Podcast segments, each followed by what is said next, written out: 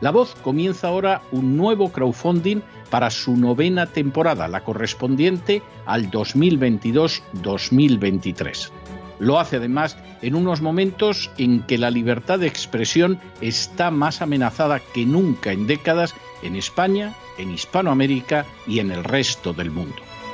Una vez más, como en las temporadas anteriores, está en sus manos la conclusión o la continuidad del programa La Voz. Debido a la crisis económica creciente, al cambio del dólar en relación con el euro y sobre todo a la censura del programa en redes con su correspondiente desmonetarización, en esta novena temporada nos vemos obligados a subir el objetivo hasta la cifra de 130.000 dólares. Con el crowdfunding se mantiene la emisión en directo, en abierto y de forma gratuita del programa a través de YouTube, iBox, SoundCloud, Spotify, Apple Podcasts, Google Podcasts, Tunnel y Stitcher. Además, por supuesto, de en cesarvidal.tv.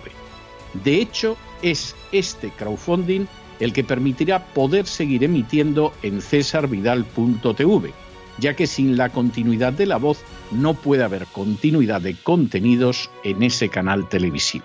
Si la voz, tras la conclusión de esta temporada, no pudiera regresar en el mes de octubre, quizá no sucedería algo tan grave.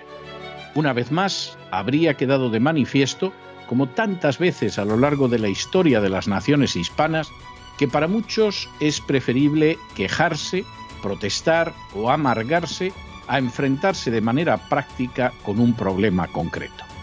No pasaría nada. La voz simplemente dejaría de emitirse por la sencilla razón de que no hay suficientes personas dispuestas a asumir el apoyo de su causa, que es la de la libertad y de la verdad la de la información independiente y la opinión rigurosa, la de la lucha contra las tiranías y contra aquellos proyectos que pretenden convertir en esclavos a los seres humanos. Si piensan que merece la pena seguir escuchando día a día la voz, son ustedes bienvenidos a la hora de contribuir al nuevo crowdfunding que permitirá que puedan escuchar este programa radiofónico una temporada más. Muchas muchas, muchas gracias por todo. God bless you. Que Dios los bendiga.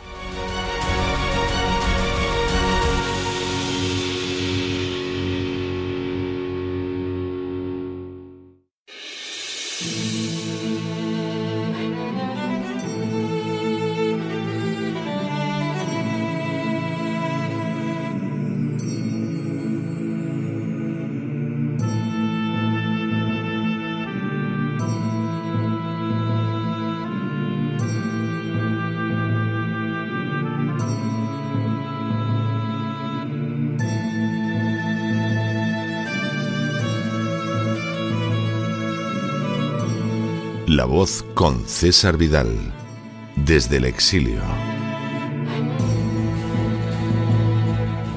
Muy buenos días, muy buenas tardes, muy buenas noches y muy bienvenidos a esta nueva singladura de La Voz. Soy César Vidal, hoy es el jueves 26 de mayo de 2022 y me dirijo a los hispanoparlantes de ambos hemisferios a los situados a uno y otro lado del Atlántico y como siempre lo hago desde el exilio. Corría el año 1941 cuando se publicó en Estados Unidos un libro que marcaría un hito en la historia de la psiquiatría. Escrito por Herbie Milton Cleckley y titulado The Mask of Sanity, es decir, La Máscara de la Salud, en él se contenía uno de los primeros estudios en profundidad sobre la psicopatía. Cleckley definía al psicópata sobre la base de tres parámetros muy concretos y definidos. El primero era la audacia. El psicópata está convencido de su importancia social y afirma sus objetivos con energía y determinación. El segundo es la desinhibición. El psicópata no tiene problema alguno a la hora de manifestar sus planes e intenciones, aunque las mismas resumen maldad, exigiendo además que se cumplan sus ansias. El tercero, especialmente importante, es la ausencia de empatía. Al psicópata no le importa lo más mínimo la manera en que sus actos puedan afectar a la vida de los demás, aunque esa conducta cause un extremo dolor, un profundo sufrimiento e innumerables desgracias. El psicópata piensa en sí y solo en sí en primer y en último lugar, y precisamente por ello constituye uno de los biotipos más peligrosos que puedan existir, porque no habrá nada, absolutamente nada, incluidos el dolor y el sufrimiento de los demás, que lo aparten del camino que se ha trazado para su propia gloria. En las últimas horas hemos tenido nuevas noticias sobre las acciones de George Soros. Sin ánimo de ser exhaustivos, los hechos son los siguientes. Primero, durante el Holocausto, George Soros, a pesar de ser judío, colaboró con los nazis en la deportación de otros judíos hacia las cámaras de gas de Auschwitz. Preguntado en una entrevista posterior sobre este episodio, Soros contestó que había sido una época divertida, que no se sentía en absoluto culpable y que si no lo hubiera hecho él, lo habría hecho cualquier otro. Segundo, durante los años 90, Soros provocó diversas crisis económicas que lo llevaron en el año 1992 a poner de rodillas a la libra esterlina y en 1997 a provocar el hundimiento de las monedas de las naciones de Extremo Oriente, una acción que sumió en la miseria y el desempleo a millones de personas y a la que solo pudo oponerse con éxito la República Popular China. Preguntado en una entrevista si pensaba sobre las consecuencias que sus actos tenían sobre otras personas, Soros respondió tranquilamente que jamás pensaba en las consecuencias que sus actos tendrían sobre los demás. Tercero, Hace dos años, George Soros utilizó distintos medios, incluido el foro de Davos, para afirmar que la denominada epidemia del coronavirus era la oportunidad de su vida para poder cambiar la sociedad mundial de acuerdo con sus designios. Cuarto, de manera bien significativa, a la vez que ha afirmado su absoluta ausencia de empatía hacia el sufrimiento experimentado por las víctimas de sus acciones, Soros ha reconocido satisfecho en entrevistas que aunque no es creyente, en ocasiones se siente como si fuera Dios. Quinto, la fortuna de George Soros está calculada en 8.300 millones de dólares y hasta la fecha ha donado más de 32.000 millones de dólares a la Open Society Foundation, una red de organizaciones empeñadas en hacer triunfar la agenda globalista, sometiendo a sus deseos a las naciones y organizaciones internacionales. Así, por ejemplo, la Open Society ha afirmado que cuenta con la tercera parte de los miembros del Parlamento Europeo para apoyar sus metas, calificándolos como reliable, es decir, fiables. Sexto, entre las metas financiadas por George Soros se encuentran la legalización de las drogas, la imposición de la ideología de género, la inmigración ilegal masiva, la lucha contra cualquier instancia que se oponga a la agenda globalista y la realización de golpes de Estado como el perpetrado en favor de los nacionalistas ucranianos en el año 2014. Séptimo, Judicial Watch ha señalado también que George Soros financia movimientos dedicados a desestabilizar los sistemas políticos. Fue el caso, por ejemplo, de las organizaciones juveniles que sembraron la subversión en Chile hace dos años y que impulsaron la situación política actual de este país hispanoamericano. Octavo. Según la antigua agente del FBI, Leah Fowler, Soros habría tenido un enorme papel a la hora de legitimar a los narcoterroristas y de acabar con la institucionalidad colombiana. Así, la Open Society financió un panel titulado El futuro de la industrialización de la coca en Colombia, un camino hacia el desarrollo y la paz. Noveno.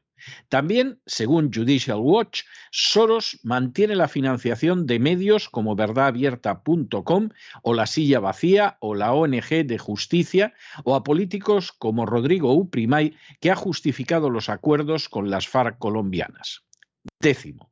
En el año 2015, Vladimir Putin expulsó de Rusia varias organizaciones de Soros por considerarlas una amenaza real contra la seguridad del Estado.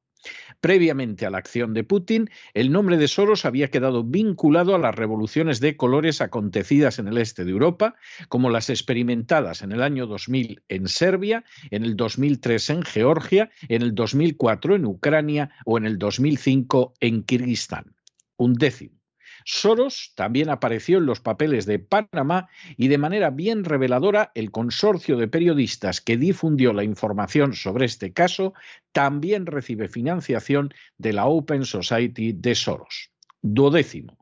Soros está igualmente detrás de la Fundación Ideas para la Paz de Colombia, siendo Sergio Jaramillo uno de los miembros de su junta de supervisión, el estratega de los diálogos entre el gobierno colombiano y los narcoterroristas de las FARC que tuvieron como escenario La Habana. Décimo tercero. Soros ha apoyado desde hace años a los separatistas catalanes. Así, para captar su respaldo a favor de los golpistas catalanes, Artur Mas contrató a través del Consejo de la Diplomacia Diplocat y la Embajada Catalana en Nueva York al lobby internacional Independent Diplomat, fundado en 2004 por el diplomático británico Carl Ross, pero financiado por la Open Society de Soros. Décimo cuarto. Independent Diplomat es la misma sociedad que ha ayudado a los movimientos separatistas de Sudán del Sur y Kosovo, así como a los terroristas islámicos que intentaron derribar al presidente sirio Bashar al-Assad. Décimo quinto. De manera semejante, el director de la Open Society de Soros en España es un antiguo director de uno de los organismos de agitación y propaganda del golpismo de Cataluña. Décimo sexto. Hace unas horas, George Soros pronunció un discurso en el foro de Davos. En el curso del mismo, Soros afirmó que había que derribar al presidente ruso Putin para salvar la civilización. Décimo séptimo. Igualmente, Soros apoyó a Zelensky, indicando que la guerra en Ucrania podría ser el inicio de una tercera guerra mundial. Décimo octavo.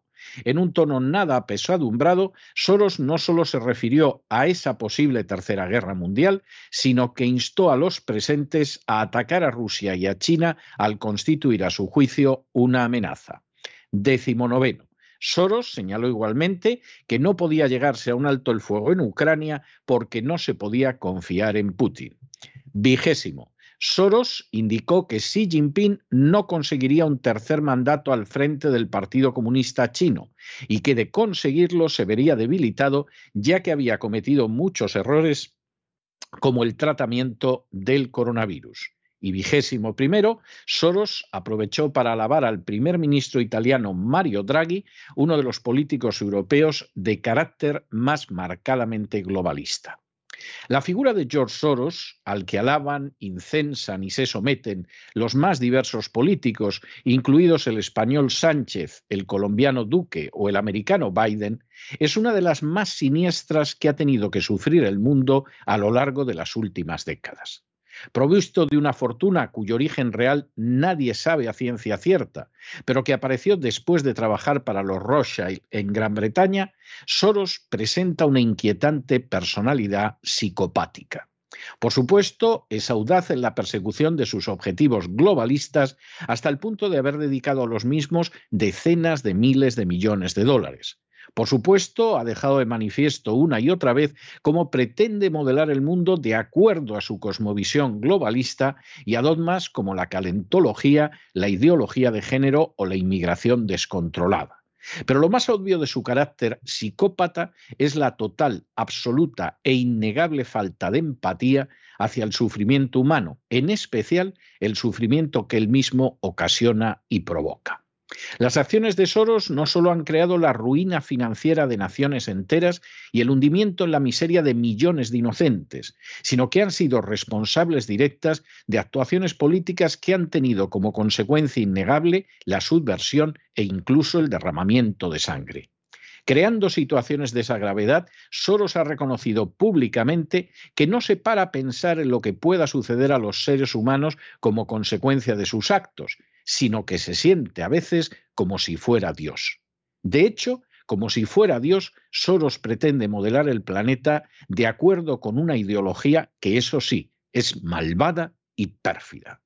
No sorprende que si hace apenas dos años Soros veía el coronavirus no como una gran desgracia, sino como una magnífica oportunidad para conseguir sus objetivos, ahora pida la aniquilación de Rusia y China, dos de las naciones que no se han mostrado dispuestas a someterse a sus designios, y que disfrute pensando en la idea del derrocamiento de Putin, uno de los políticos que se ha resistido con mayor gallardía a sus acciones de subversión. Que una persona como Soros acaricie incluso la idea de una tercera guerra mundial como un paso para lograr sus objetivos resulta de manera indiscutible escalofriante. Con todo, lo grave no es solo que Soros sea un peligroso psicópata, sino que poco a poco buena parte de la marcha de este planeta esté en manos de otros psicópatas a los que no les importa el futuro de miles de millones de personas, que ansían reducir la población mundial de manera acelerada y que para ello no dudan en provocar epidemias, guerras, destrucción de la familia y hambrunas. No menos grave es también que esos psicópatas sean aplaudidos, reverenciados y obedecidos por políticos, instituciones y furcias mediáticas. Sin embargo, hay dos circunstancias de las que podemos estar seguros. La primera es que a esos psicópatas, comenzando por Soros, no les queda ya mucho tiempo para seguir sembrando la maldad y provocando la iniquidad en este planeta. La segunda es que, aunque puedan escapar de un juicio más que justo ante la justicia humana, sin duda se encontrarán con otro juicio ante un juez que será insobornable e implacable. Pero no se dejen llevar por el desánimo o la frustración. Y es que a pesar de que los poderosos muchas veces parecen gigantes, es solo porque se les contempla de rodillas y ya va siendo hora de ponerse en pie. Mientras tanto, en el tiempo que han necesitado ustedes para escuchar este editorial, la deuda pública española ha aumentado en más de 7 millones de euros y una parte de ella, ríanse ustedes, va a parar a las organizaciones de George Soros. Muy buenos días, muy buenas tardes, muy buenas noches. Les ha hablado César Vidal desde el exilio. Que Dios los bendiga.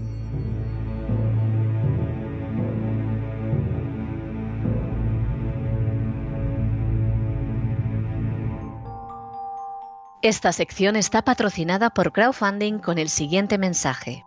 Nuestro Señor Jesucristo, el único Dios verdadero, es misericordioso y nuestro Salvador.